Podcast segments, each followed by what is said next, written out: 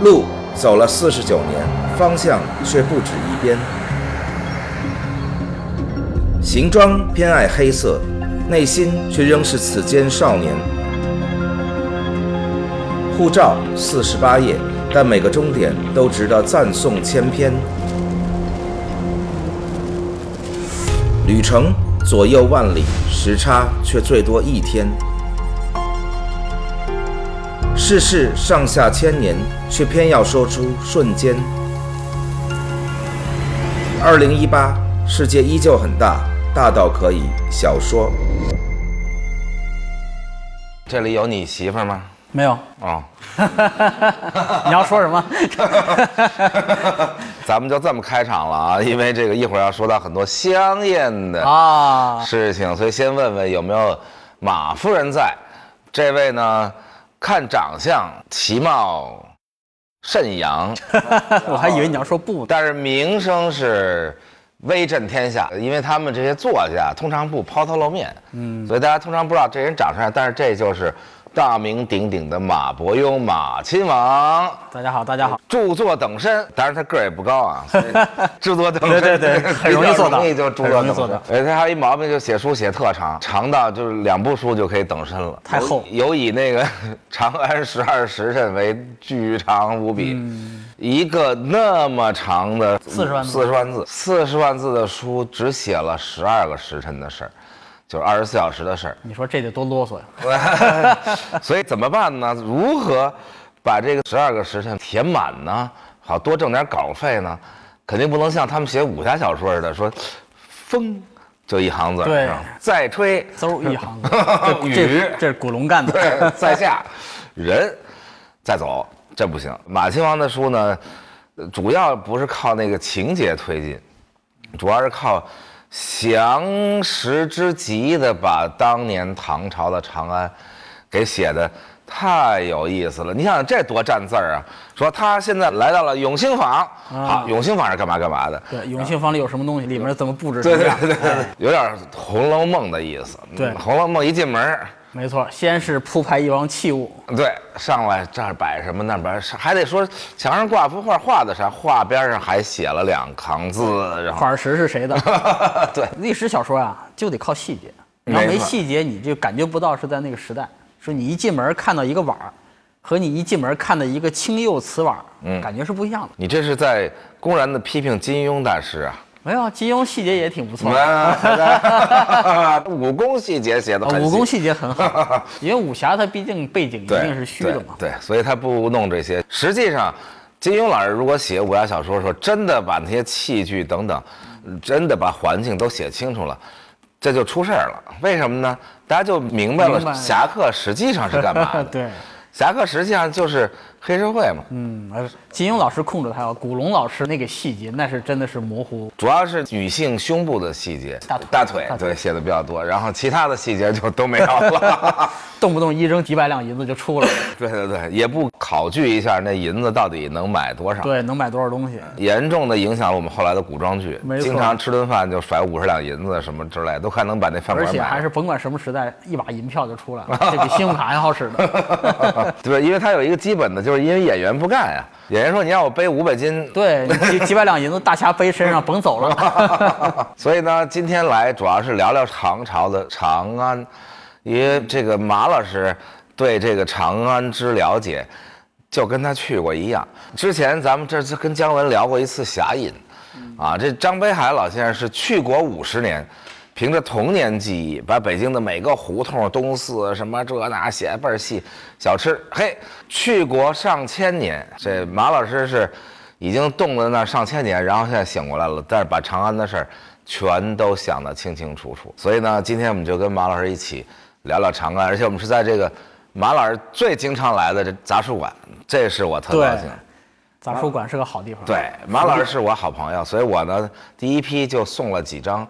这个卡不用预约，可以借书的卡给几位好朋友，但是到现在我其实全世界送出的没二十张，是吗？对啊，所以呢，今天呢，我就打算只说两个词，其他全由马老师说，因为我以前这个跟大家聊天的时候，每次来一个嘉宾，大家就说：“高总，你闭嘴！你怎么说这么多话？我们要听人家说，你 听你说还不够吗？说六年了，经常批评我。今儿马老师来呢，我就完全不需要说任何话。马老师只要说的，哎呦呦呦，特别来劲，跟我脑子里那个哎印上了，我就说，我我我我哇，反正以各种语气吧，说我这个如果马老师说的太过知识，我就说得嘞。得嘞，得，因为我也不够专业，所以说我说的肯定都是引车卖浆之流，喜闻乐见的东西。嗯嗯啊，因为太深的我也不明白。这个引车卖浆，贩夫走卒最喜欢听的是什么呢？其实不是他们自己的事儿。嗯，你看评书很少说，今天给大家讲一贩夫走卒，他们喜欢听。宫里边的事儿，想象中的，哎，所以为什么到现在什么《延禧攻略》《如懿传》什么都，哎，所有的评书讲的都是狸猫换太子，等等等。所以咱们这个先从长安最著名的一个城门，发生过莎士比亚式的血案玄武门开始聊。好，现在我不管了，我现在穿越回唐朝，从玄武门进了长安城。上件事儿就你来了。好，这个我原来想了一下，高老师跟我说，咱讲讲唐代长安城的衣食住行这些老百姓的生活。后来我就想，我说这个面积太广，怎么坐车，怎么花钱，怎么穿衣服，怎么吃什么喝什么，玩什么，怎么住，面面俱到，你一下子无无从下口。后来我就想了一个主线，嗯，你不是高老师吗？咱们就从高力士的一个侄子，你是高力士这个一个侄子来长安了，我叔叔现在是高级干部。对，因为高力士他生不了孩子，对，所以我只能是他侄子。特别心疼这个自己侄子，说把你叫过来，叫过来之后呢，他又忙着伺候唐玄宗，所以呢就派了我这么一个小厮，嗯嗯，过来跟说，哎，高老师，然后您初来乍到，我来给你讲讲这个长安城好嘞事儿。所以咱们这一路把你带进这个长安城。OK，OK。首先你看到这个东西啊，你就看到好多方块，嗯，你看这。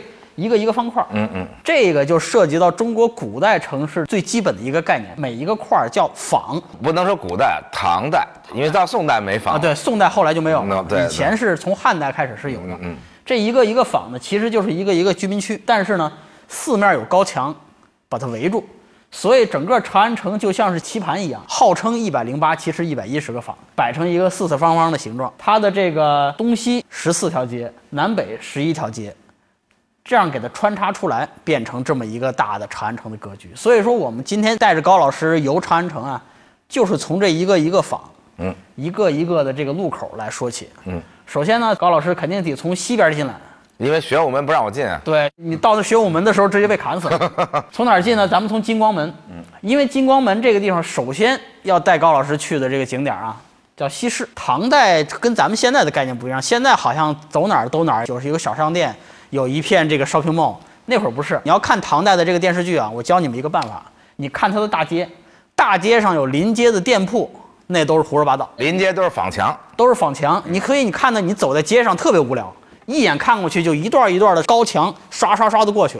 偶尔有那么一两个违章建筑，是达官贵人偷偷摸摸的这个建出来的。单开坊门。对，有些人的级别特别高，皇上给他下旨说你单开一个没问题，方便你出门。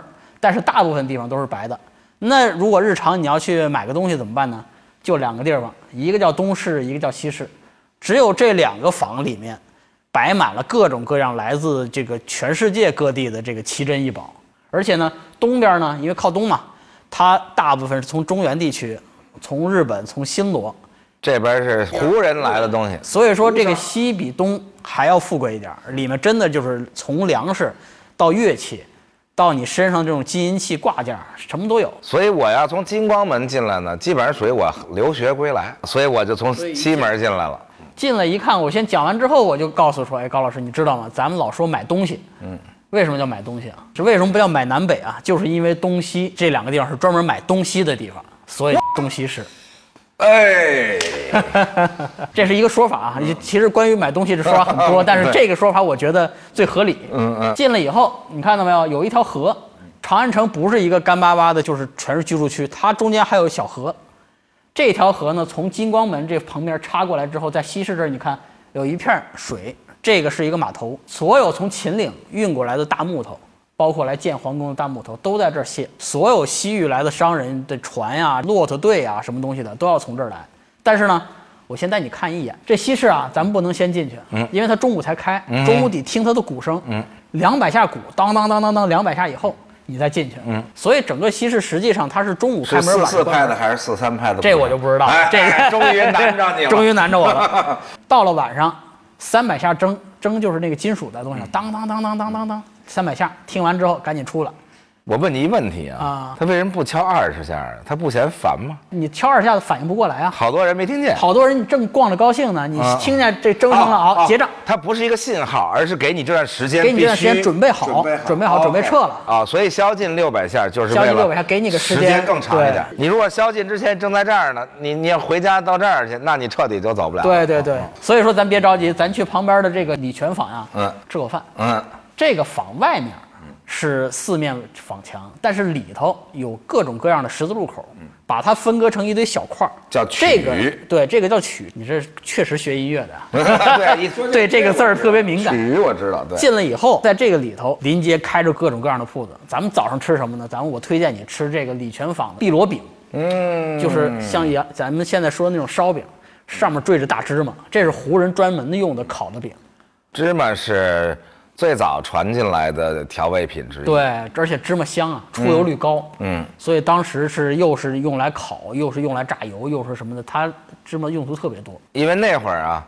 还没花生，花生是明朝的时候从美洲传来的，所以那时候就是榨油，主要就是菜籽儿和芝麻。对，这两种，还有一些动物油脂，这个有腥味儿，所以说还是植物油最好吃。到了李轩坊呢，咱们先吃口烧饼，蹲那儿啊。当然后来想想，这高力士的侄子蹲那儿不太雅。因为那时候没椅子，这得跟大家说好了。我到那儿没地儿坐。进来之后啊，过两个路口拐弯儿到哪儿呢？先到光德坊，因为你是外来的人，你没户口，嗯哼，到这儿先报个备。是这样的，这个长安城啊，它的这个建制啊，跟我们现在有点像，它不是说统一的一个管理机构，因为它太大了，一个政府管不了，所以以朱雀门为界，嗯，它分成两个县，就跟现在的两个区似的，西边呢叫长安县，东边呢叫万年县。讨个吉利，长安万年。对，长安万年，你可以把它记成一个东城区，一个西城区。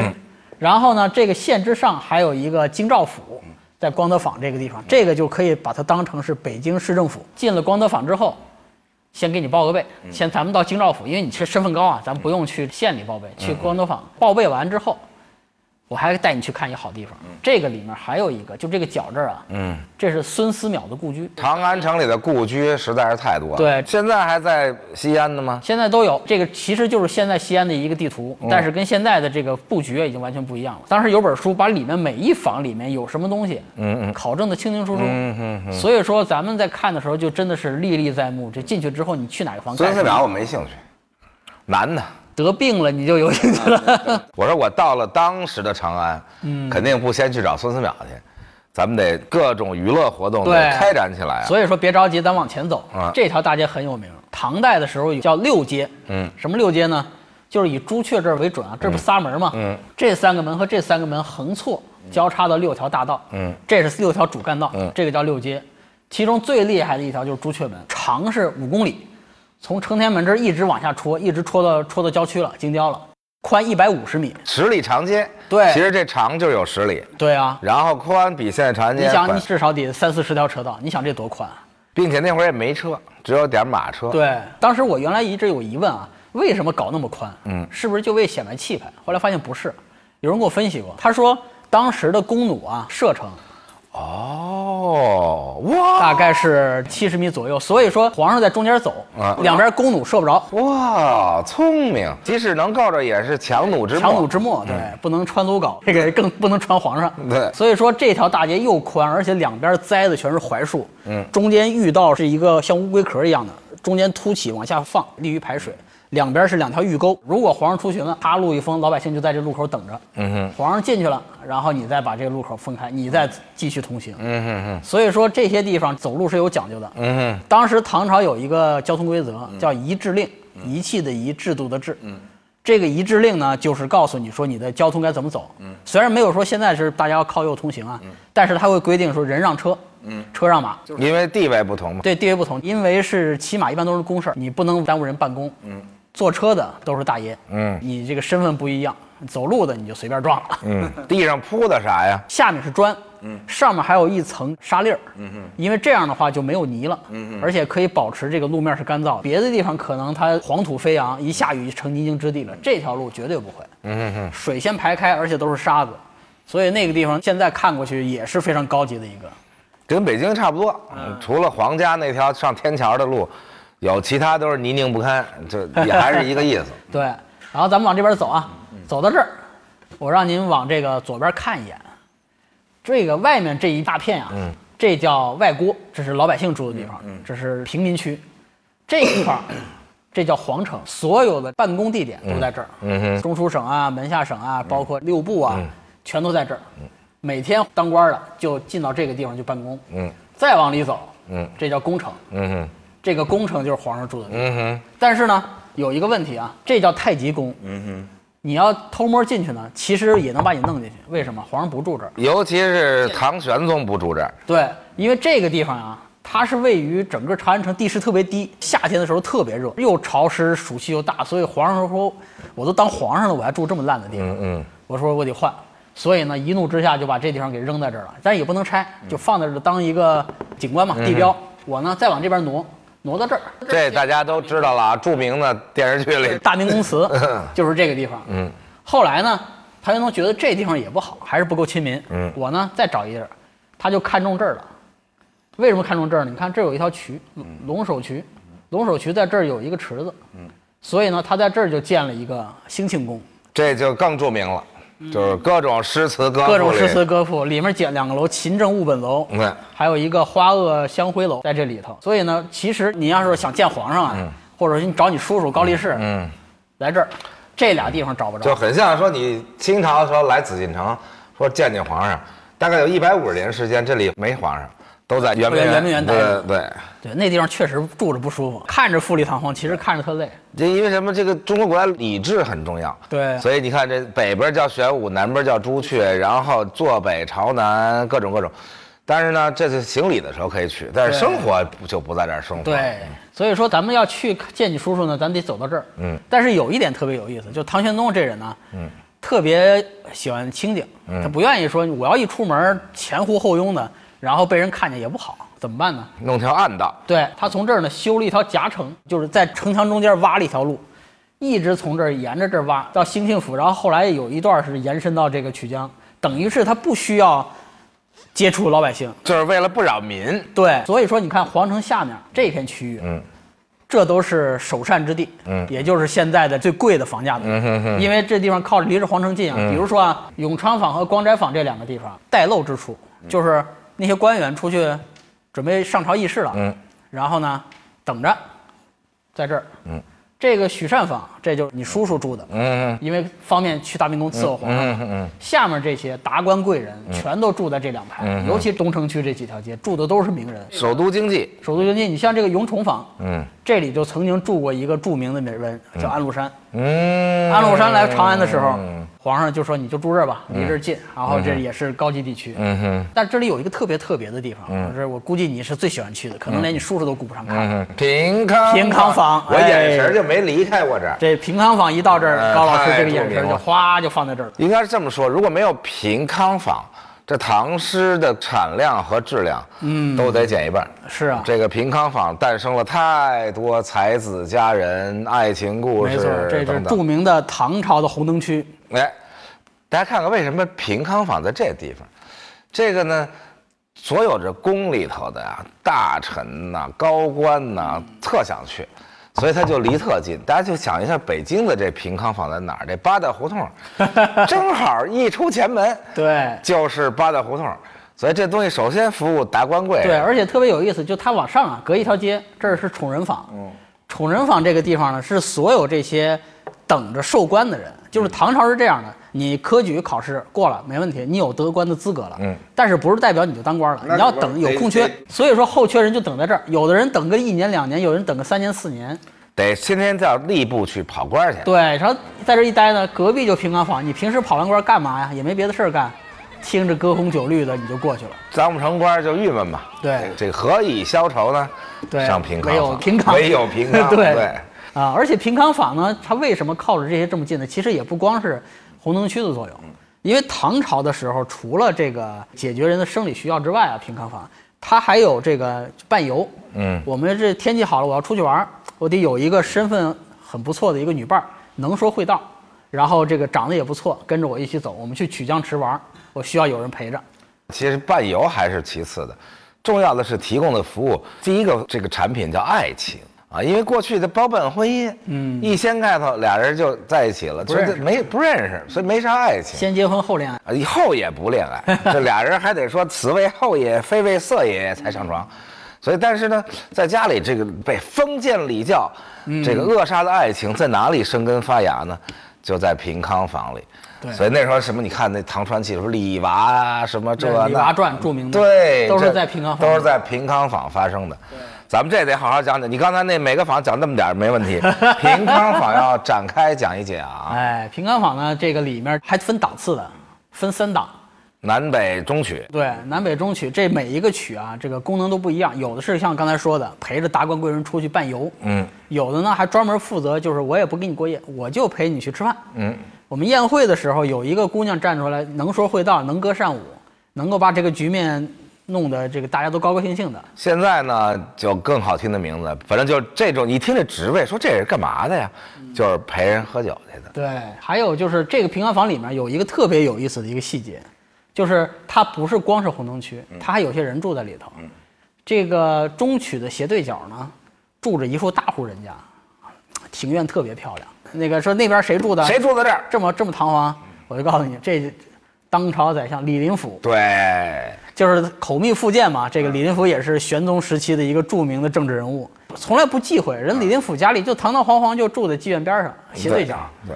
每天一开门就过去。那时候的妓院真的是跟今天不是一个概念。嗯，这些女的琴棋书画什么都会，对而且最大的头牌，长得通常还不是特好看，但是就是名满天下，因为她会有才嘛。对看注重才气。这块儿得咱俩一块儿讲了啊，因为 平康坊这事儿我也对。做过很多研究。这个头牌的，嗯。我们就管它叫艺妓吧，还有个封号，这个叫都知。不是每个院子都有都知的啊，这得是南曲最好的院子里顶尖儿的。那叫都知，啊，说出来马都知，呵。啊，这就是头牌。嗯，然后通常长得比那个后边那陪睡的难看得多，但是它主要的功能是干嘛呢？在宴席上，啊，叫做席灸。对，对负责这个管理整个席面的，对，怎么行酒令？没错。你们谁起来唱个歌，谁起来说个话？对，就是马总，马总来一个。对哎不是像现在这么俗啊。今天就是所有都是张总来一个，马总来一个。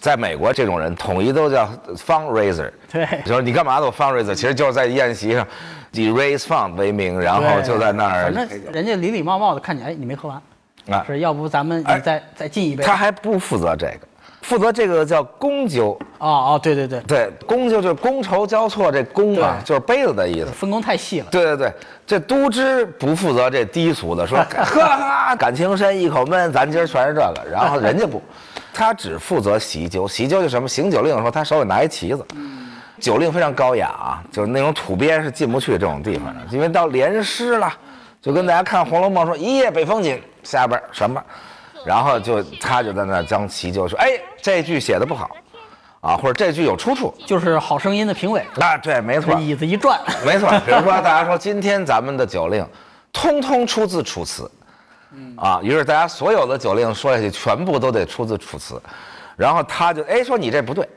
你这个这不是楚辞的，啊，对，别拿这蒙事儿，喝一杯，然后这时候他就不管了，旁边那公就上来了，公就上去。打一大杯，咣往那儿，感情深一口闷，什么这那的，哎，不是，公纠没有那么俗，他们有一个特别有意思的一个办法。唐代喝酒不是跟咱们现在似的，一桌子咱俩酒杯搁这儿，你喝没喝我一眼就看见了。那是分餐制，那是分餐制，分餐制我离你可能很远，那我怎么知道你喝没喝呢？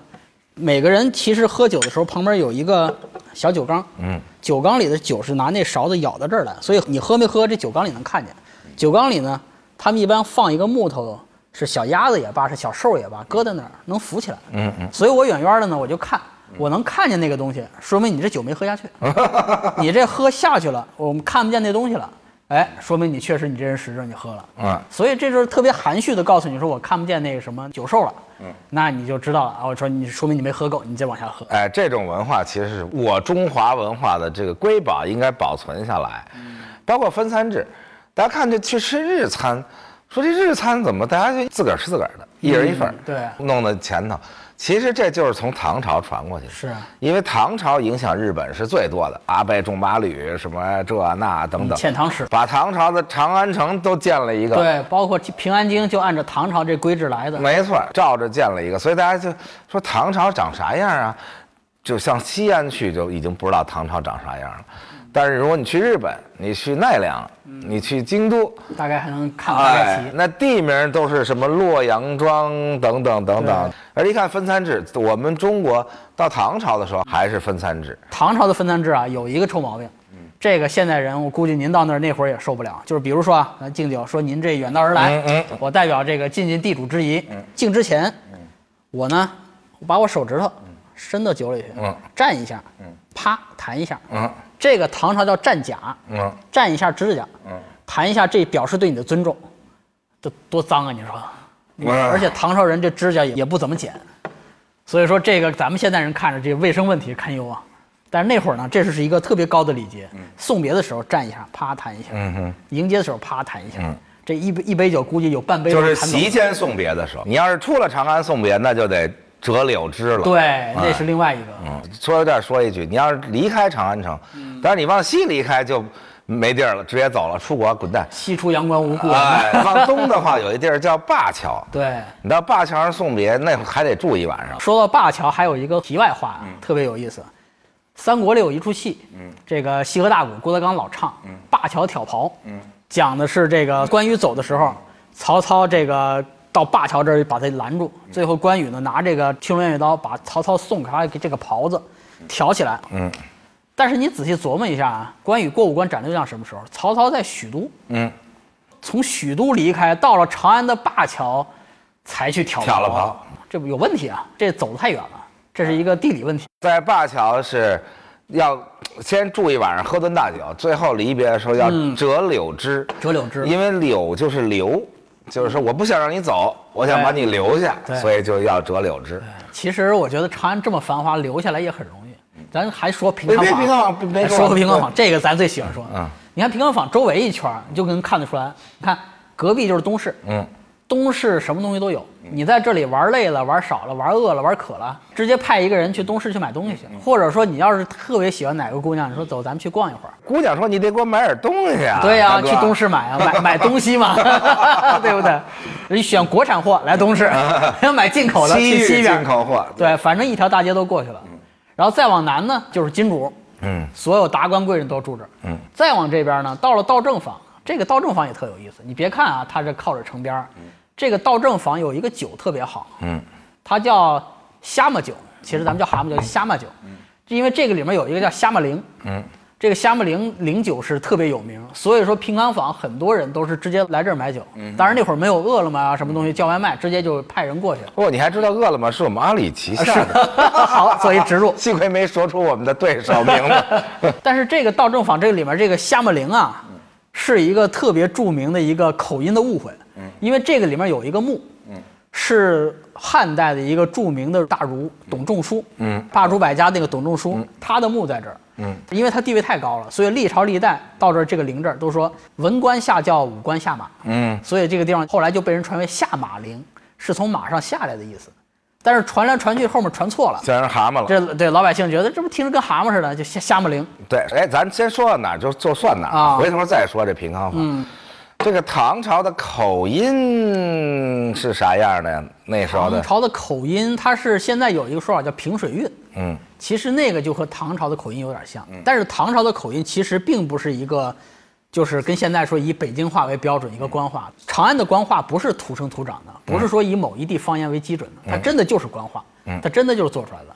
后来有人把它做成了一个专门的一个韵部，叫平水韵，就是自己发明的这个官话，对，等于是所以所有人到这儿来都得学这个。对，都必须学这个。所以现在咱们有时候读唐诗啊，有时候读起来觉得不押韵啊，嗯，其实是押韵的。嗯你像“远上寒山石径斜”，嗯，那字儿念斜，对不念斜。对，博日依山尽，路易新醅酒。对，但是也不对，这么念也还是不是那口音。肯定不是那口音。对，那口音呢，比如说雨就要读汝，它才能压住那个韵。是啊但是呢，我倒是研究了一下那个口音，基本上是可以相当于，当然不是就是现在的粤语啊，粤语白话。粤语中保留了很多它的语对，但是比较接近，你知道为什么吗？嗯，因为我不是在哈佛这儿做点小研究吗？嗯，东亚系最大的教授叫宇文所安，但是其实际是美国人啊，他叫 Stephen Owen，但是他给自己起的名字叫宇文所安，他太太呢叫宇文秋水。哎呦，你说这夫妻俩，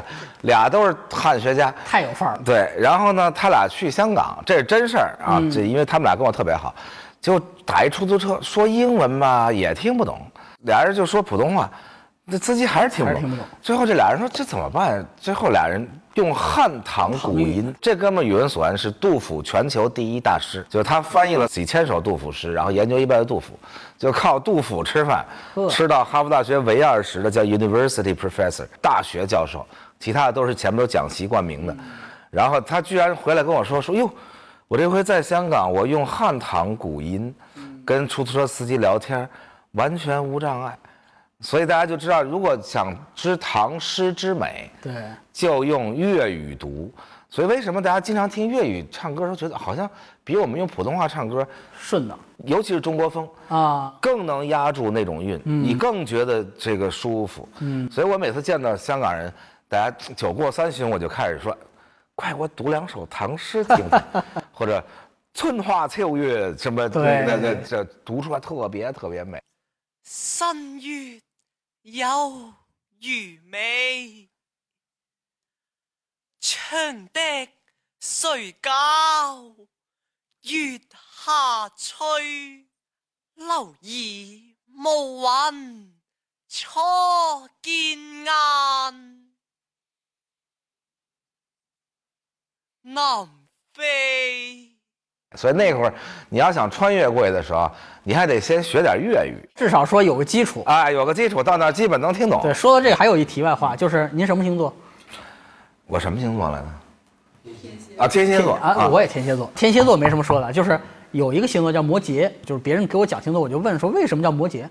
这名字听听着特别奇怪，他就给我讲说摩羯不是那个森林之神潘嘛，嗯，在宙斯的宴会上碰到一个怪物，他就跑，结果上半身变成羊，下半身变成鱼，嗯，所以叫摩羯。